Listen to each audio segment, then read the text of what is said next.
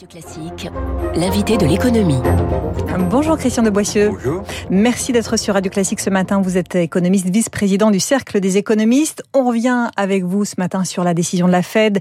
Le discours de Jérôme Powell hier sort pas de surprise. Hein, c'est le virage Pas- monétaire auquel on s'attendait. Pas de surprise. Je dirais les banques centrales sont aujourd'hui totalement prévisibles. Euh, dans, dans le passé, il est arrivé qu'elles cherchaient à prendre les marchés, les opérateurs par surprise. C'est l'inverse. Là, la Fed a monté comme prévu d'un quart de point, mais en- à des niveaux quand même très bas. Elle partait de zéro quasiment. mmh. Donc, euh, on passe à, de 0,25 à 0,50. Et puis, elle laisse entendre qu'elle fera six hausses euh, d'ici la fin de l'année 2022 en, en fonction des circonstances et peut-être trois l'année prochaine. Donc, voilà, c'est une, une feuille de route qui est, qui est donnée aux, aux agents économiques. Elles sont prévisibles parce qu'elles sont guidées par l'inflation aujourd'hui? Ben, elles sont guidées par l'inflation, mais c'est pas évident parce que d'un côté, l'inflation américaine a battu des records. Mm. En février, on- 7,9%. c'est- j'allais dire quasiment 8 pour arrondir. Euh, je crois que c'est le plus haut chiffre depuis Ouais. 40 ans du côté américain. Et de l'autre, il y a quand même les conséquences, euh, y compris pour l'activité de, de la guerre en Ukraine. Et donc, la croissance américaine va ralentir. Donc, euh, la- Fed, co- comme pour nous la BCE, euh, comme les autres banques centrales, sont partagées entre deux considérations. D'un côté, il faut, faut essayer de casser l'inflation, mais ça va être compliqué avec l'envolée des prix de l'énergie alimentaire, etc.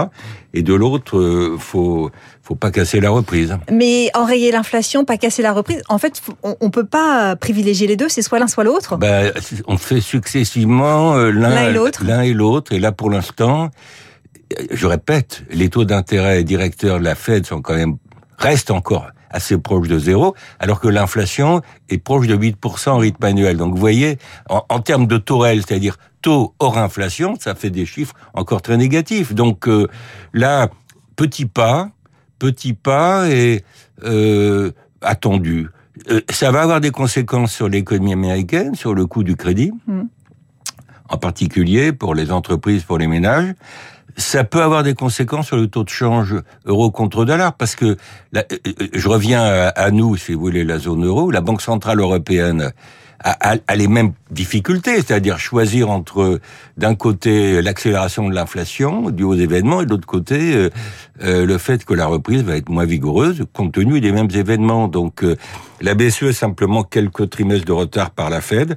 Donc euh, il est possible que ça conforte le dollar par rapport à l'euro, puisque ça veut dire que les taux américains à court terme vont être vont, remontent euh, alors que nous ne bouge pas pour l'instant, mais ça peut être compensé par le fait que euh, les, déficits jumeaux américains euh, sont quand même euh, très importants, euh, déficit budgétaire, déficit extérieur, et ça, ça, ça, ça fait pas remonter le dollar. On est parti sur un cycle haussier pour plusieurs années, peut-être?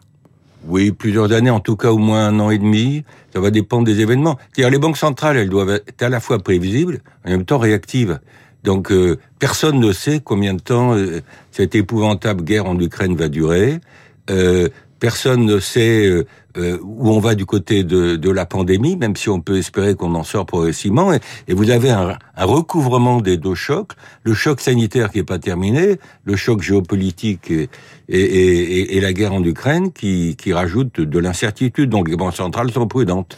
On parle beaucoup de, de stagflation et de ce que nous Ouais. avons connu euh, dans les années 70. Est-ce ce vers quoi on se dirige? Euh, je pense qu'on est dans ce scénario. Je me méfie un peu des comparaisons hein, avec euh, avec le premier choc pétrolier. Je rappelle quand même qu'en 73, euh, les prix du pétrole qui étaient très bas étaient à 3 dollars, étaient passés à 12. Alors certes, on peut pas comparer les dollars d'aujourd'hui et les dollars de 73, mais euh, euh, il faut aller lentement dans les comparaisons. Mais clairement, accélération de l'inflation pour encore quelques mois et ralentissement de l'activité peut-être risque de récession si tout se passe pas bien.